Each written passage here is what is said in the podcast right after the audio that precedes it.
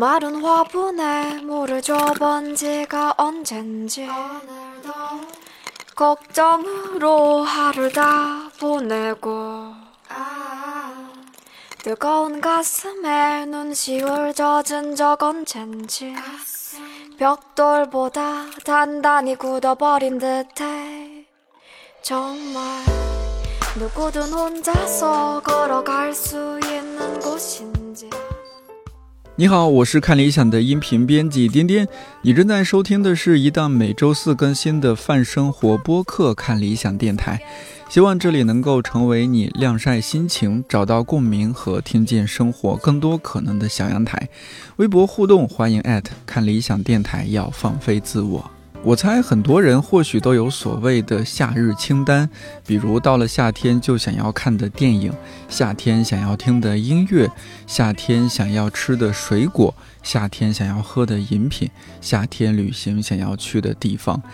如果说到夏天想要看的书，那一定是故事会。不是，我这里倒是有两本推荐在夏天读的书，倒不是因为读了会让人感到清凉。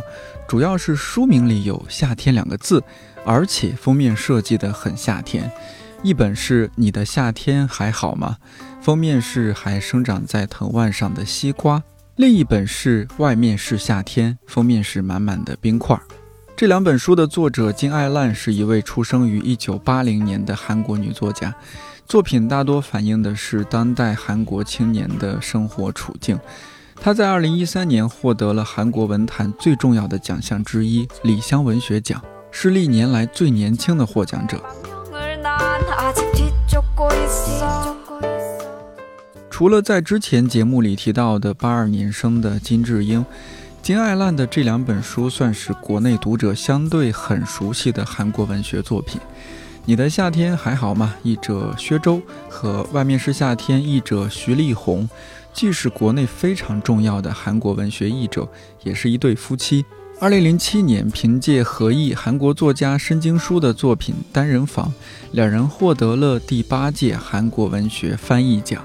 上次和大鱼读品的编辑扎总录节目，算是对韩国文学有了一点点粗浅的了解，但同时也勾起了我更大的兴趣。这一期我邀请到了极少抛头露面的薛周老师，聊聊我们所说的韩国文学到底是指什么，大致经历了哪些发展阶段，薛周老师是怎么开始做韩国文学翻译的，这中间有哪些故事，以及有哪些重要的作家和作品推荐。另一位嘉宾小叶是大鱼读品的营销编辑，是一位本科加研究生都学医，但因为对韩国文化和文学的热情，弃医投入到出版行业的年轻朋友。我们三个人那天聊了很久，节目会分上下两期上线，希望和各位一起在影视、音乐和综艺之外，从文学角度对我们的邻居韩国有更不一样的认识。我这一天看资料，我发现一个问题，就是我我得先明确一下，我们在这儿说的韩国文学，它指的是什么？就什么叫韩国文学？这个概念呢，因为政治和地缘的原因呢，比较复杂。但是我们普通人理解的话呢，就是以韩国为代表的朝鲜半岛文学。因为一九四五年之前的话，它是也很难划分嘛，是吧？都是一个国家。那之后呢？因为我们看到的韩国文学比较多，这是政治意义上的，北边的文学呢接触的比较少，所以基本上就用这个来指代这个朝鲜半岛文学了。那当然就是现在来说韩国人写的文学作品。就目前出版和翻译的角度来觉来说呢，就是说韩韩国大韩民国的，嗯，就是说现在的作品啊。当然，如果往上追溯一下的话呢。嗯，越过一九四五年这个坎儿的话，就是朝鲜半岛文学，那个时候是不分野的。对对对，是的。所以我们现在说的韩国文学，真是也没多少年，这也就是七十年、六七十年、七八十年。如果从政治意义上，这一点是历史不久，但是如果越过这个坎儿的话，也是比较久远的。啊，那现在按照您的说法，就是四五年之前呢，就是。它是什么样子的呢？就是朝鲜半岛文学。如果从更久远的时间来看的话呢，嗯，朝鲜文学的话呢，它是以一四四六年，我们知道很有名的一个事件叫世宗大王发布了训民正音，从那之后有了自己的文字来记录他们的口头文学。在这之前的漫长的时间里，他们都是汉文学，呃，都是以汉字来记录和表达的。在这之前的话呢，又有几个高峰，比如说最著名的，被誉为朝鲜半岛文学的开山祖师崔致远。哦，啊，他唐朝待了十多年，对，唐朝待了十六年。他是十二岁来到中国，考中了兵贡进士。然后又做过溧阳县尉，嗯，在那个高骈的幕府里干了很长时间，一共历时十六年。他的那个文学水平是相当高的，但是呢，赶上了大唐风华落幕的这么一个时刻，所以也算不得志。最后沿着山东半岛那边海回回国了。这是第一期，嗯，朝鲜半岛呢就开始有了自己的文学，啊，时间上呢大约是。呃，九世纪末到十世纪初，这个应该说是比较比较晚的。再另一个呢，就是说进入高丽时期之后，这个相当于我们国内的五代十国，一直到南北宋时期。呃，高丽时期呢，他们重视教育，引进我们的四书五经，建立儒家学校，开科取士。我们现在还有他这个成均馆大学，啊，对对对，成均馆就是那个时候高丽时期开始建造的。历史也比较悠久，那个时候涌现出了很多很多这个著名的作家，跟崔致远齐名，甚至成就不亚于他的，像李逵豹，还有呃李奇贤，可以说是呃高丽文学的双璧。这两个人呢，就是比较有意思。像李逵豹呢，他一生呢就是也诗酒琴自愈，然后向往、羡慕、呃仰慕。李白，哎，他呢也被称为高丽的李太白啊，就是说他自己说呢，愿意给这个李李白啊执鞭坠镫，都是心甘情愿。嗯，就是说中国文化呢，在朝鲜半岛遍地呃生根发芽，结出了像李奎豹和李奇贤这两两个硕果。李奇贤也比较有意思，他是二十多、二十七八岁的时候来过北京，当时是元朝，嗯，他在北京还买房子置地。这样一个官就相当于一个外交使节的时候，但是又不正式，特别悠闲，特别自在，就是读书啊，写文章，跟中国的一些名人交交游哈。嗯，像我们知道那个元朝的赵孟頫啊，嗯，这个张养浩这些，他们都是过从甚密。这个家伙还去过峨眉山，去过江南，还甚甚至去过，呃，西藏边缘，在中国总共待了二十六七年。比崔志远那个待的时间还长啊！他总得先学学这个，就是当时说的什么汉语啊什么啊，这个都没问题啊，要不然怎么写汉字诗呢？哦，对，就是完全没问题。但我我记得他们那会儿是说创作是用汉字，但是说话还是有韩语。但是比较高级的士人的话，他还是都没问题，都是具备没问题的。对，那个时候那个呃，对读书人来讲，汉汉语水平都是很高的。然后这两个人之后呢，再到后来，你像。到了李朝时期呢，就是朱子学，那在李在朝鲜半岛啊，嗯，落地生根，涌现出了很多很多大家。你像我们现在呃用韩国钱一千块钱上那个叫李李晃，他创立的退西学派被誉为朝鲜朱子，这个很有名。还有一个他的学生叫李耳，都是印到那个钱币上的程度，就是他们的思想水平。也达到了很高的程度。那个时候呢，文学创作已经进入到这个自觉阶段，连连我们那个比较熟悉的女诗人黄真一都是这个时候出现的。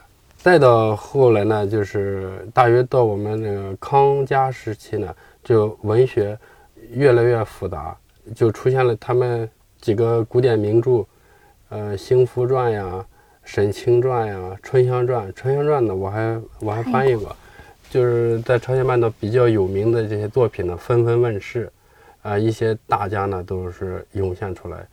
再到后来呢，就是二十世纪初吧，呃，这个时候就明显感觉到呢，我们两国在文化、在国运上的这个步调越来越趋向一致，那么在文文化文学上，呃，发展方向步调呢也趋向一致。你比如我们有文化觉醒，他们也有，像我们共同面临着西方 文化的这个入侵，是吧？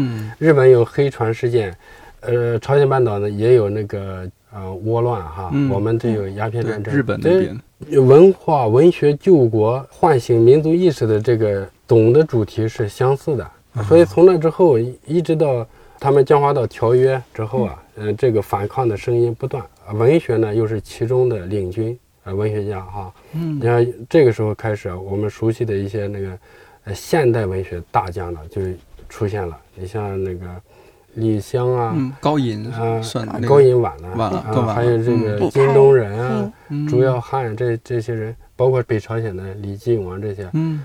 好多那个现代文学的名篇开始涌现，如果有有人有兴趣的话，可以把中韩这一块文学做比较，我觉得其实是挺有意思的。我一直还想写这样的论文，但是呃精力也不允许。台湾有做过比较，是吧？这这一块是特别有意思的，两国的这个国情意识在文学上的表达，呃有很多相似之处。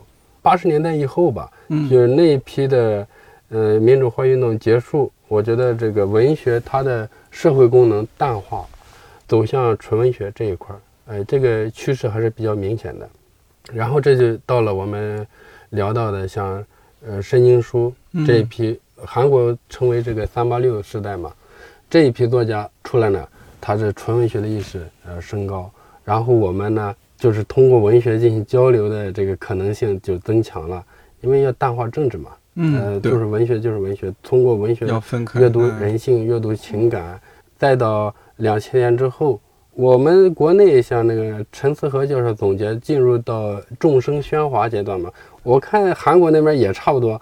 你去梳理出一条特别明显的、清晰的文学脉络的话，特别困难。嗯，呃，每个作家甚至呃好多人各写各的，各有不同的特点。但是呢，如果能够呼应到社会的总的需求，能够呃满足人们这个情感宣泄的这个需求的话，这个样的作品还是马上能冲出来。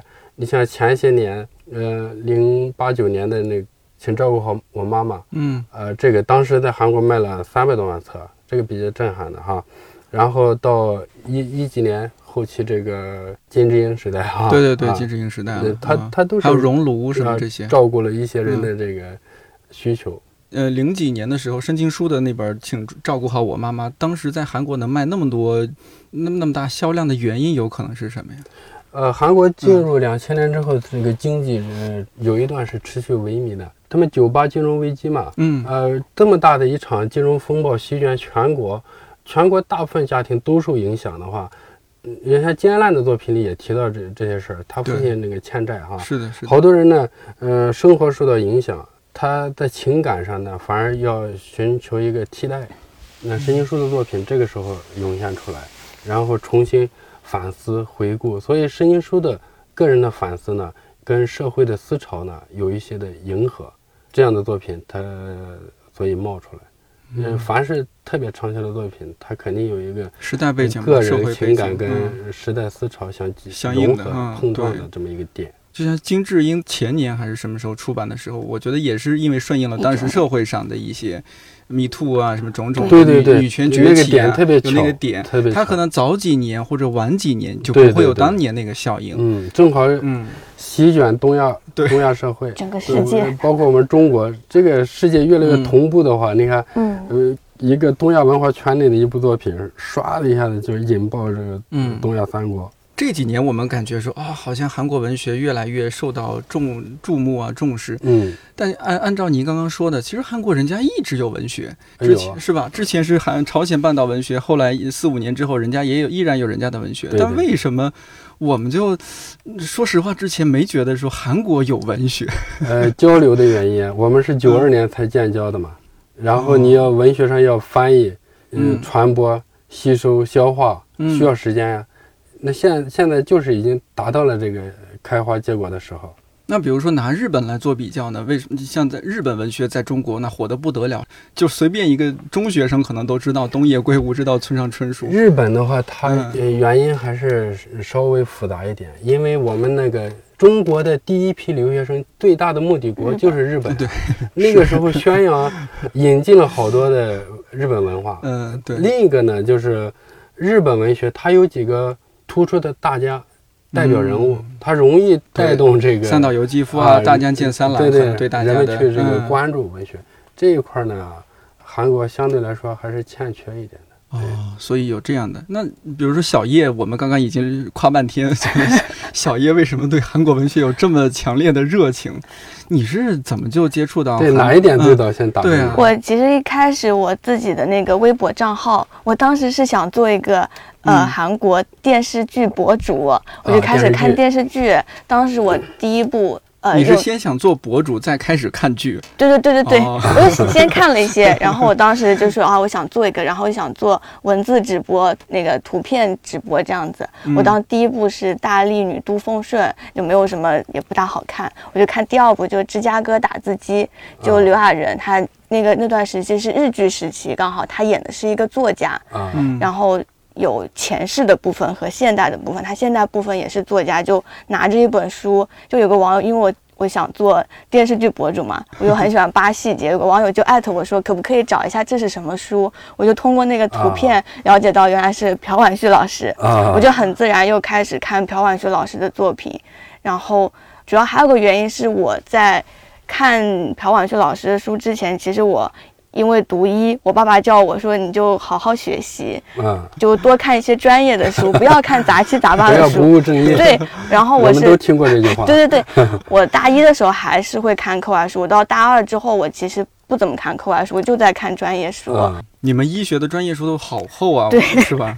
然后我看到那个朴婉秀老师作品的时候，我就一下觉得自己活过来了。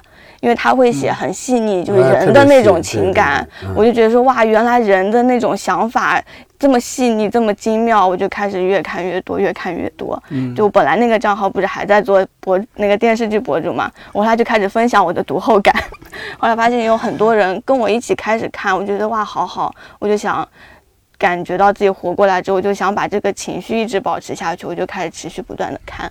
你在这之前就对于什么小说啊、文学类的书读的不太多吗？也多吧，我以前很喜欢看科幻，嗯，然后就是想象力特别丰富的作品，然后所以到了朴婉秀老师的时候，也是一个特别大的变化，因为他一直都在写他自己很朴实的那些经历，嗯，我就觉得说哇，这样也很好，就看到人的那种情感，就觉得这也是一件很重要的事情。然后就转型博主，转型成韩国文学 博主。对，我就开始一直看文学，能把你从那个冷冰冰的 对标本啊、解剖啊、对理论啊解解放出来。对，而且那个时候很好奇，就是呃也很好奇，因为韩国以前一直都在讲它的韩流，它电视剧明星。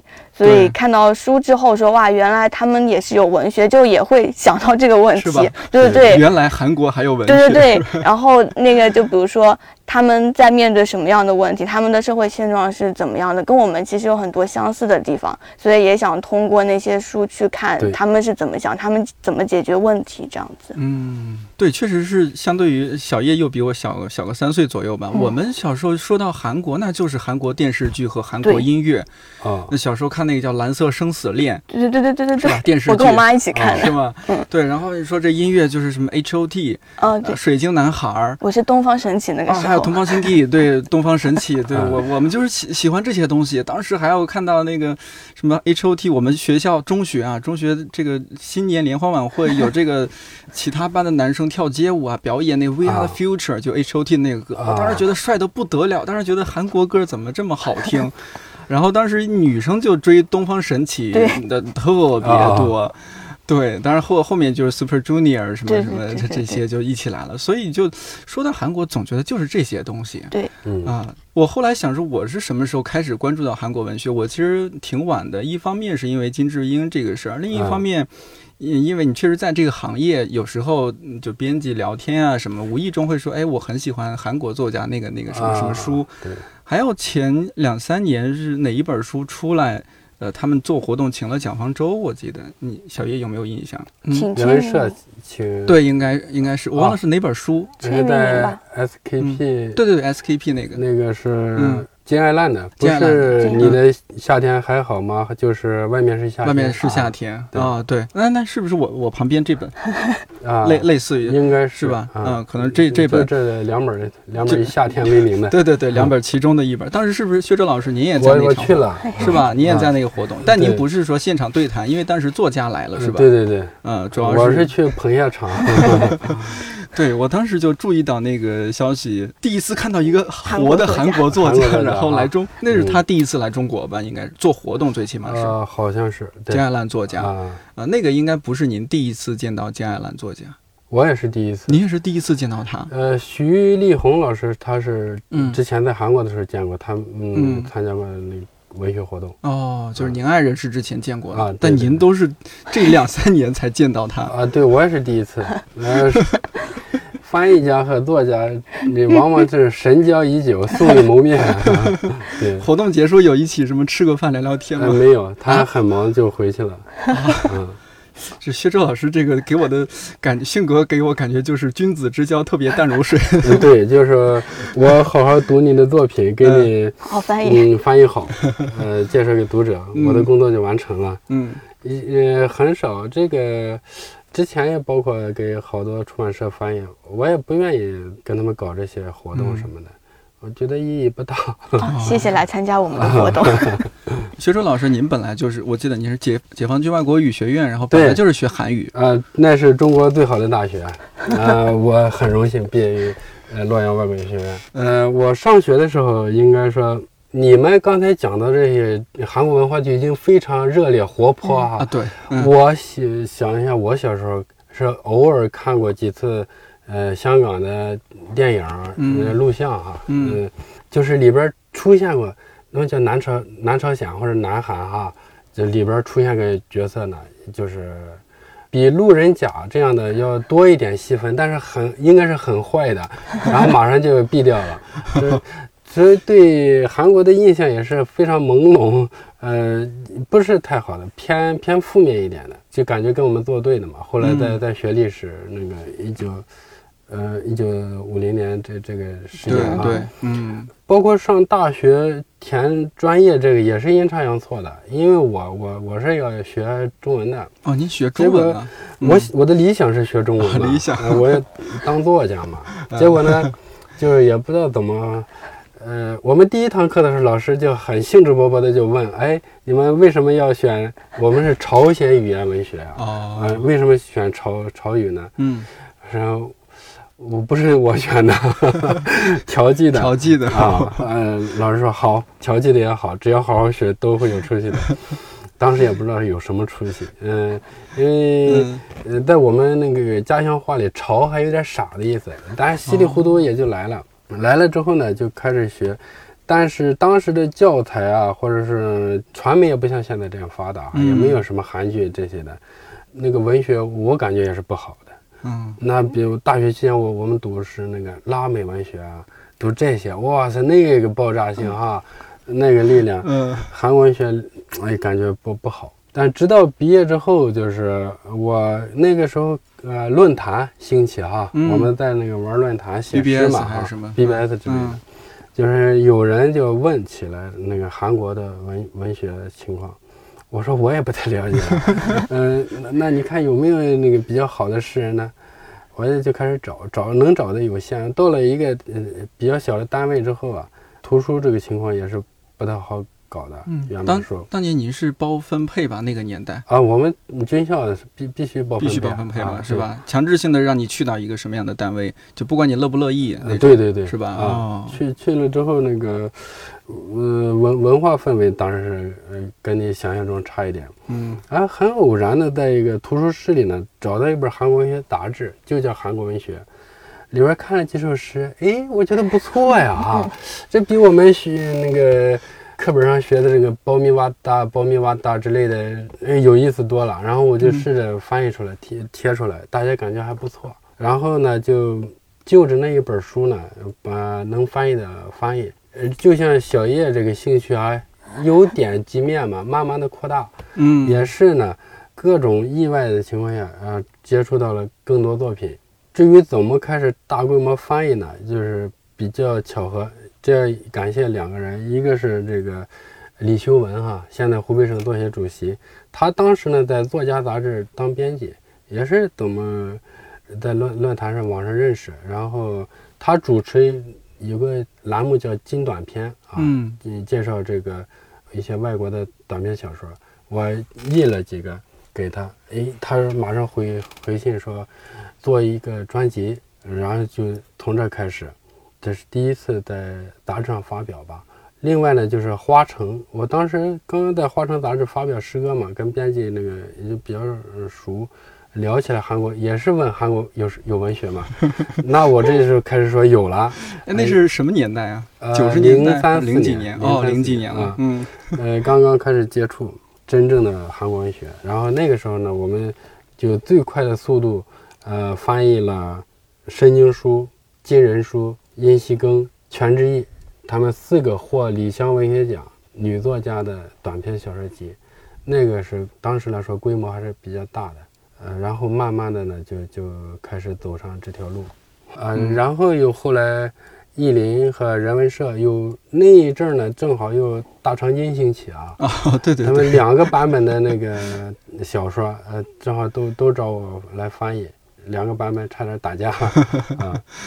呃，那是第一波韩流吧，应该是，啊，差不多大声音，嗯满大街那个火得在唱不得了，嗯，嗯从小人小孩到老人，那那可是都唱那个歌。对都能哼几句。嗯，这样的话，我呃后来在人文社出推出这个申京书的他的所有的代表作，然后到零九年的时候，呃我们翻译的这个单人房获得韩国文学翻译院主办的这个最高奖韩国文学奖，当时是第八届啊，嗯。呃，就是这这几年的努力，呃，得到了认可。嗯。啊但是我们当时所有引进的作品，除了像《大长今》这样的哈，它的销量都是不太好的，就是感觉这个读者呢对韩国文化就是韩流韩流嘛，就是电视剧、电影还有呃音乐，啊、音乐，可能啊那会儿对他们那个组合组合嗯特别多，嗯，嗯。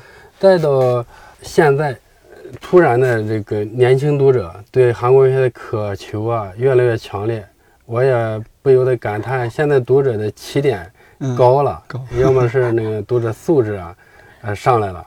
原来追那些那个嗯大合剧啊，像那个呃澡堂老板家的男人，哇塞，那那肯定不是年轻人追的嘛，一上百集、二百集，嗯是是，嗯。对，我记得那会儿我妈还看什么《人鱼公主》我看了，再见阿郎，我跟我妈妈一起看的都。是奔着两百集，我当时觉得太可怕了，这种完我那些我都没看过，包括大长今电视剧我也没看，太长了。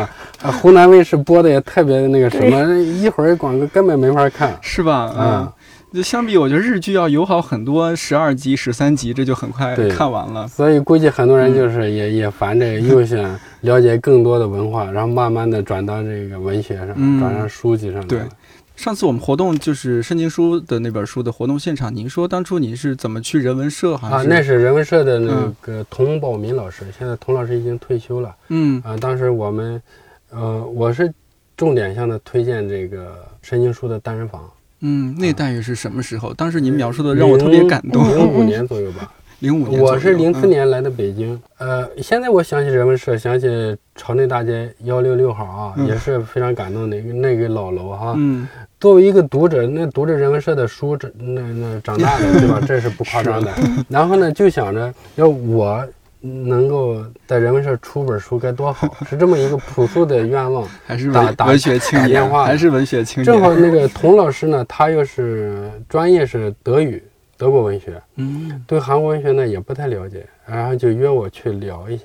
我去了之后也是，就像金爱烂在他的散文集里描述的那样，他第一次去创批社的时候，也是感觉特别破的一个楼，呃，都是书哈。我去人文社呢，感觉一模一样。那个童老师坐在那个一堆书后面啊，我沿着那个老楼呃台阶一一级一级上去，嗯进去之后，我原来是文学圣殿的感觉嘛，现在就就是一个小小作坊的感觉嘛，也特别亲切。那个主要是人人文社那些老编辑人都特别好，专业，呃，亲和。英雄不问出处，他也不问你那个，嗯哪个学校毕业，有什么呃作品作品。但是你毛头小伙子呀，毛头小伙子那时候，对，呃，童老师就是很热情的接纳了我，接纳了韩国文学。后来呢，我们合作了好多，在人文社里开辟出韩国当代文学丛书嘛，嗯，啊，也做了不少，包括到现在也没有停止。对，我们一一直在马上要出这个金燕烂作品集，这是在人文社那边十五十五六年了哈，将近二十年了，那那就嗯，快二十年了。对。刚刚您也说到说，觉得这几年韩国文学好像确实变火了，就是您作为译者也能感受到，能感觉到，嗯，怎怎么样？前几年的书就是加印的没有就火，现在人文社那个像金兰的书一加印五千册也是，啊，哇，呃，就加印都加印这么多，不断的，就是不停的加印，供不应求，这个太让人惊讶了，嗯。而且就这两三年的事儿，对对对，就过去多少年一直都没有，就是不温不火的。啊，不温不火，对对对。您也觉得反正事儿做完了，我是在坚持着做。嗯，应应该说，韩国文学作品跟中国读者的这情感上呼应的点越来越多，嗯，越来越深入。对这一点我还挺惊讶的，就是读他们的作品时候，我我一想到说他们是零几年创作的这样的作品，啊，但是和。嗯，二零对二零一几年和二零二几年的中国青年产生了情感上的共鸣，对，是吧？就像这本书里面，不管是尤其什么后面有三十岁，还有什么水中的歌莉啊，种种的吧，还有那个就是那个女孩去找那个学长去什么化妆间，然后那个，哎，我觉得这怎么可以写的这么的现代？这样文学的话，你就看出来它还是有社会背景的，嗯，呃，就是文学要得到。读者大规模的回应，它是要以这个呃社会气氛为基础的。那我们中国呢？你看这些二十多年啊，呃，发展飞速。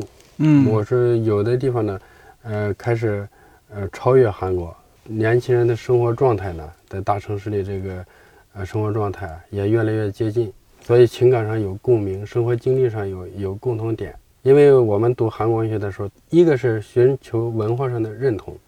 另外一个是感情经历上的这样的相通，这一点呢，跟我们以前看，包括拉美文学那个爆炸文学，我们是抱着学习的态度是，呃，但是欧洲文学这样是学习借鉴，他这这这个态度是不一样的。我们现在呢，就是交流的情况多，像韩国文学学习什么，这个倒是不大多，很难说啊。对对对。但是说从里边能够感受到那种文化认同，甚至是我们现在的一些处境的一些啊，对对对，那小叶是不是里面这些东西也会比较打动你？对，就讲到金爱烂的话，就是因为最近这几年这两本关于夏天的书特别火嘛。其实就是他早期的作品《老爸快跑》。嗯，对对对。对，那个里面那个都绝版了，好像。对。网上一本卖两百多，看到。我有。我们马上要出新的，是吗？哎呀，赶紧出吧。对。买不起啊。然后它里面的 那些短片，我觉得到现在还是很打动我。它有一个短片叫。呃，我去便利店，他讲的是那个女孩子。有点点社恐，但零几年的时候，我们这边其实也没有这种说法嘛，可能到现在才有。就如果在那个店里面，那个呃店员跟他讲几句话，他就再也不去这家店。对。然后后来去了有一家店，那个人就不跟他讲话，他就一直去那家店，然后就经常去，经常去。他就会讲说，那个人会不会其实已经很了解我的生活？我买什么东西，买多大的垃圾袋可以估算出我自己的房间？他以为自己跟那个人有了更多的联系，但后来他遇到困难的时候，想去找那个人帮个忙。发现其实人家根本就不认到他。我觉得我们现在就比如说社恐这个点，然后人跟人之间的距离这种点，我觉得都挺像的。这个很真实，这个好细腻啊！他这种，我就有类似的感觉，我也不愿意加快递员的微信。哦，对不对？呃，我有时候觉得吧，金燕我们现在讲社会内卷哈，金燕烂是写内卷的 那个老祖宗。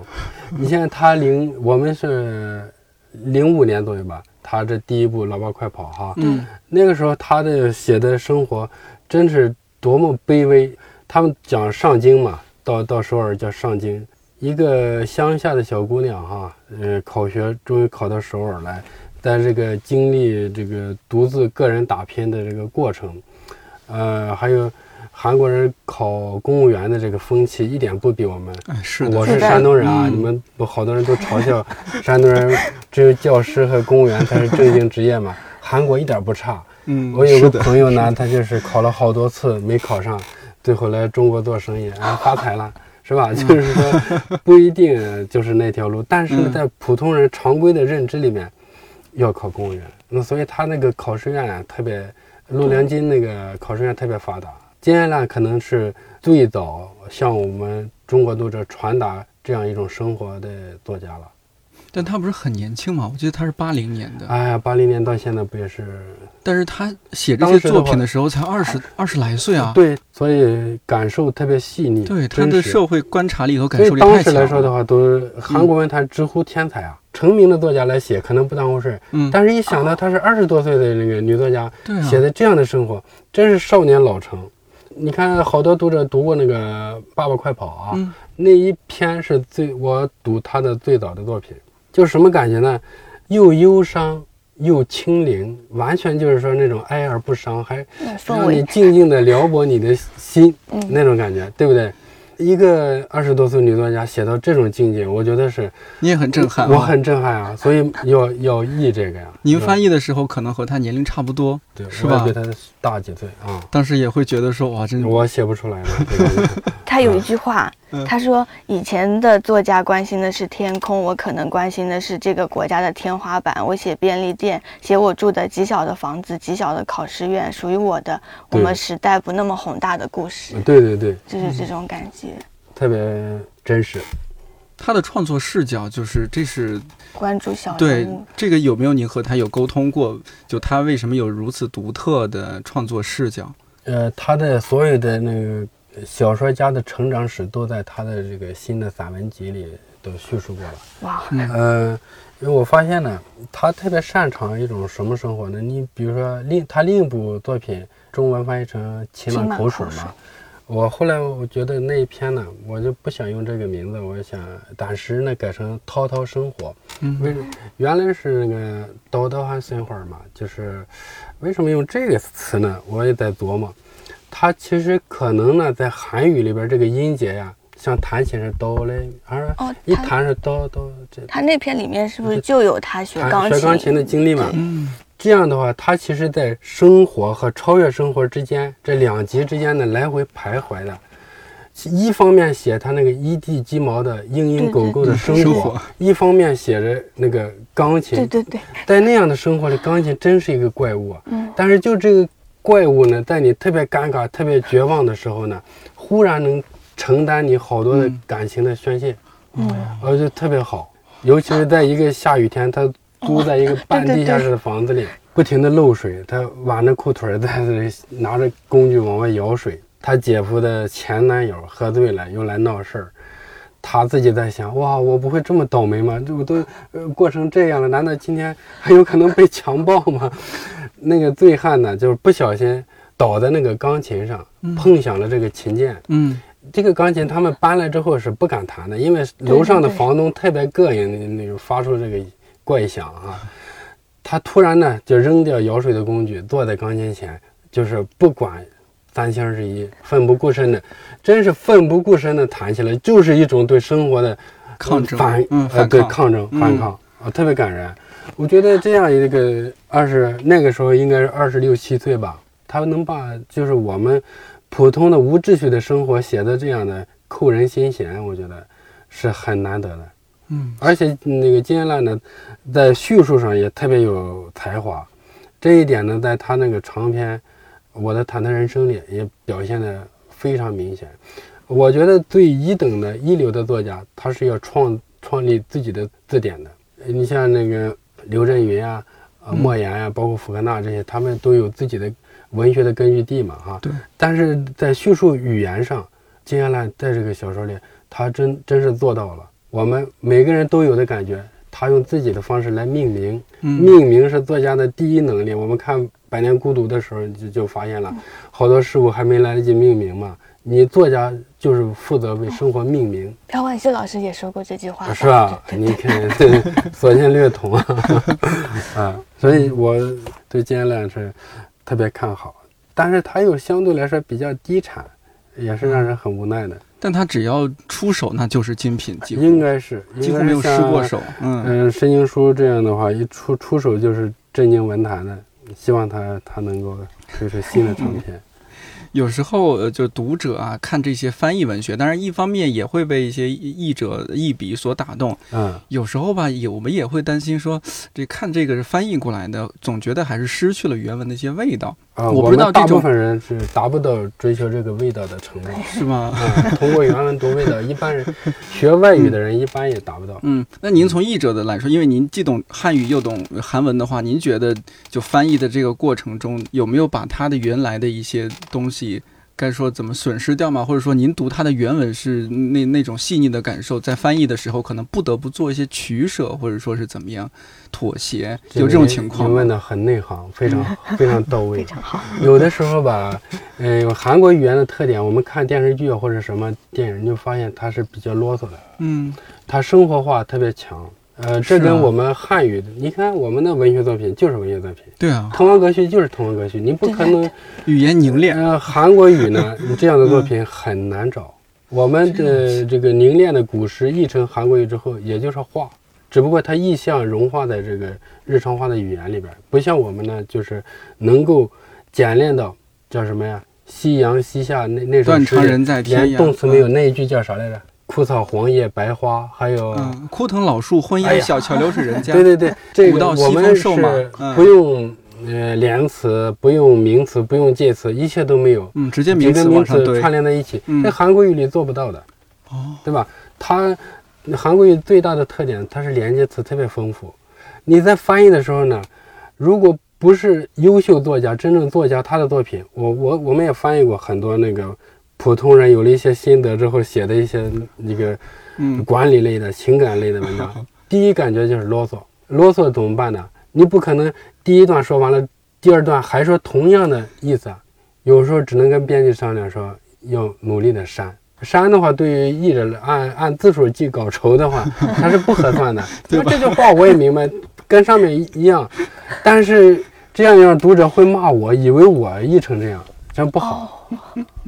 呃，所以其实呢，有时候做一些呃改动和调整啊、删减啊，是为了它原文好。嗯，当然你必须要自信，就是你驾驭得了它的这个文章。所以我翻译的时候，第一追求的话，又是纯正的文学作品来讲的话，溢出它的味儿，溢出这个味道来之后，其他的都是细节，不用去在乎那那一些了。我们总体风格上，你比如说我传达申经书，能传达出它这个。细腻、温婉、缓慢，嗯，这就够了。像金夏，你要短、平、快，能把握住它的这个语言特点，然后到适当的调整，这个译者是难免的，是吧？如果我们机械化的来翻译，那不是真成了那个机器嘛？那输入出来，嗯，不行的。所以，如果是一个成熟的译者，他是必然要做一些适当的。调整，咱们说调整嘛，也不是说 也不敢删，一一般他们的句子不敢删，像这些优秀作家的作品，你不能不能删。你刚刚说到就是把他那个情绪传达出来，韩国他们的文学创作中会像我们这种，反正我我们小时候接受那些文学写作训练都是华丽的词藻、成语，就各种给你往上。所以那是习作阶段吧，到了一定程度就不会在意这个呃词语了。你像那个我们九十年代那个那一批诗人，嗯，口语诗人，像韩东他们，我登上大雁塔，然后又下来嘛，这零度写作排斥这个华丽词藻词语。你像我们写诗的话，嗯，是拒绝在诗里出现现成的四字成语的，哦，那是显得你是的，你太不成熟，直接就搬来堆，还像小学生的堆砌词藻是吧？嗯，作家是不能这样的。那韩国当代文学这些创作者们，是不是您您您接触到他们的创作过程中，也是会他就已经比较更非常的大白话，也没有说太太华丽的词藻，他们善于营造气氛。有几个比较明显的，像《春香传》，这个是经典古典作品哈，它里边那个可能是刻意追求雅一点。另外，我接触过一个，还是这就是北朝鲜作家了，洪熙中，他写的那个《黄真一》，那部作品特别牛，译林出过，呃，我翻译的。嗯，但是那个作品被低估了，国内估计读到的人不多。那个作品语言也是特别好。还有一个另一个读者写的那个美式，好像是第一届韩国世界文学奖，呃，获奖作品。他写的是新罗时代的这个花郎的故事，呃，写的也特别好，语言特别特别雅。这样的话，这个语言的话，你你碰上，那是翻译起来非常费劲的。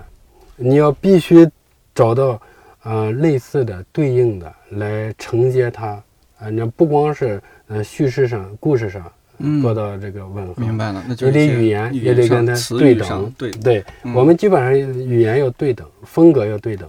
你说它是生活化、口语化，那我们就生活化、口语化；它要文学化、呃文雅，那我们就必须用相应的语言风格来去对接。对，所以我觉得那个。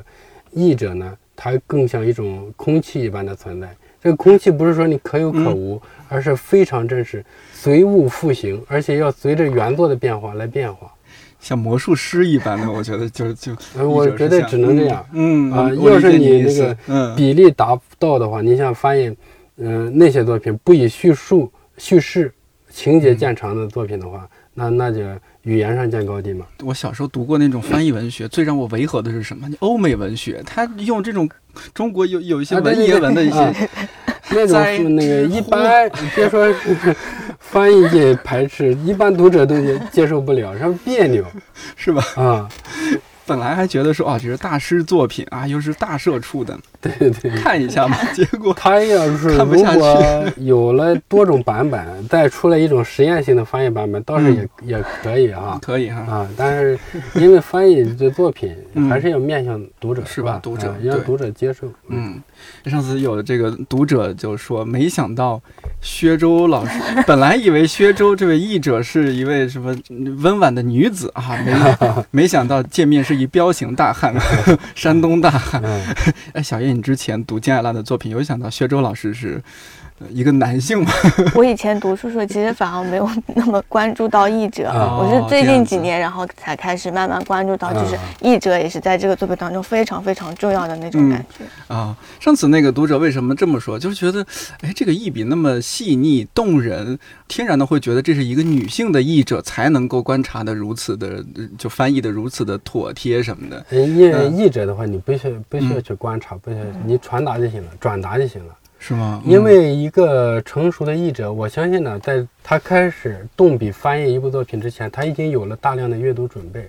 阅读的时候，就是对你的文字风格有一一定的潜移默化的影响和训练。如果在自己在喜欢写动动笔的话，他会有一定的训练。嗯啊，这样的话，嗯，我觉得翻译起来也会比较好。更能符合原作的，它一些就是像你说的氛围啊，就是说你要有好几把刷子嘛，你想用哪一把，你 你拿拿出来是吧？那你这还是高手，他不是每一个译者都有好几把刷子。翻译的时候，他要求我们往高手靠拢 接近。我我们不能说现在你达到了什么水平，我我也特别害怕别人说那个你在韩国文学翻译圈里怎么样怎么样。我觉得一直在路上。如果碰到一部不太好的作品，你发挥失常也可能咔嚓就下来了，是吧？嗯，你一直要那个兢兢业业，非常谨慎的去面对，即使这样，难免还有疏漏呢。所以有有过疏漏的时候啊，这个太多了，是吗？每一部作品里都有。呃，就比如说一些人名的翻译呀，或者说是一些个别词语。就是这一次，包括这个，请照顾好妈妈。嗯，哦，对，还有读者那个指出错误了，有一个。呃，有一个地方是，书里是七月，嗯，我竟然译成了六月，哦，真是奇妙。翻开这就是六六月，六月啊，结果而且七和六含义的差距也是非常字形也不同，竟然就就错了。所以这个读者讲了那个什么，有一个吃的东西啊，对对对，还有一个叫从木芽的一个东西，我也没有吃过，当时就不太知道就它是什么译成了比较雅的一个词，哦这个这样也是不恰当吧？对，上次还说，呃，这个金爱烂是这么翻译吗？就是没见过有人拿、拿这个烂字放在名字里。我们的理解和他们不一样。结果呢，第一次在世界文学介绍他那个短片的时候，当时韩国网站上有的地方也也写成那个看着像斑斓的蓝似的，嗯嗯，我以为嗯应该是嘛，用繁体字比较好，就是那么那么译。嗯结果呢，那那个是错的。后来我就长心眼儿啊，就是每一个作家，尤其是年轻作家，嗯他们不是说一取好名字之后，直接就对应哪个汉字，有些是不太对应的。这个时候你必须亲自去问他本人，是吧？否则就容易嗯出错。你像韩国好，现在年轻作家好几个，有一个叫金熙，我们对对对对对，还有嗯金丝果，这个都没法译的。他那个金沙瓜苹果用的那个汉字呢哦，丝果，哦，还有那个金溪金树，送这嗯到底是什么呢？呼吸的吸，你也不能译成金，金是吧呼吸，进呼吸啊，他这个都得找本人去确认。必须通过版权代理啊，嗯或者找找本人落实。就他认为这是哪个字？这样我他就就是心里哪个字踏实。对，申经书这一批，黄兴、朴万旭这些都很很好找。都是很确定的。一嗯。搜在韩国网上一一搜都是出来对应的汉字嗯，你看这些我了解不太多，我是知道，像我平时因为看一些韩国综艺，像刘在石，就是中国的这些观众都叫刘在石，但是后来我才知道，人家那个好像对应过去韩文字，人家是刘在熙。对对对，啊、而且好像是他还官方发了一个声明，就是说请以后这种官方性的一些报道上啊。都用刘在熙，不要用刘在石。啊，我们都叫习惯了，是韩国包括罗英熙，还是罗英石，就总是吧？是不是他们发音一样啊？英和呃那个对西和石，呃，一个字都是韩语里是一个字，嗯这是韩国语和西方语言它不一样。西方语言是应该说没有错误嘛，嗯呃，只要音对就差不多，没错约定俗成就行。现在这个韩国就这一点不行。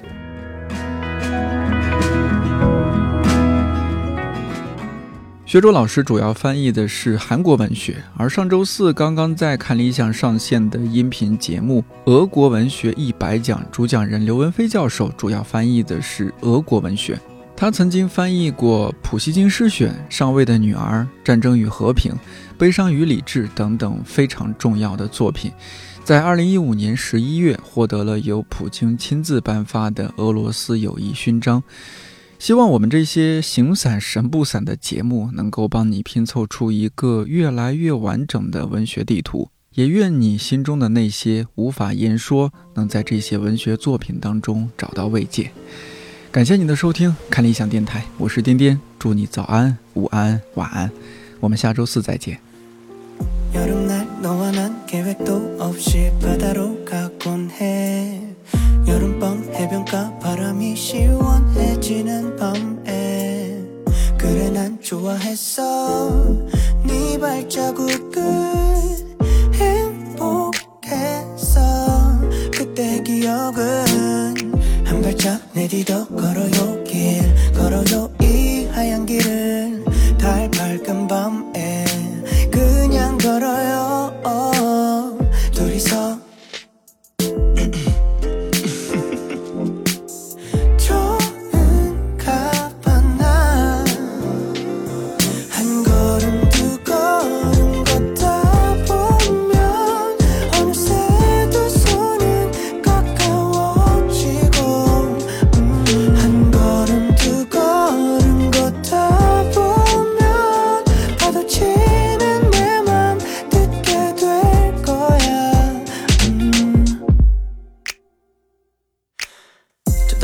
밝혀놓은 밤 스노운 작은 불꽃과 시원한 바람 파도 소리가 내 마음과 같아.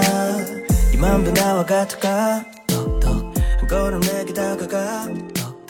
조금씩 난알 것만 같아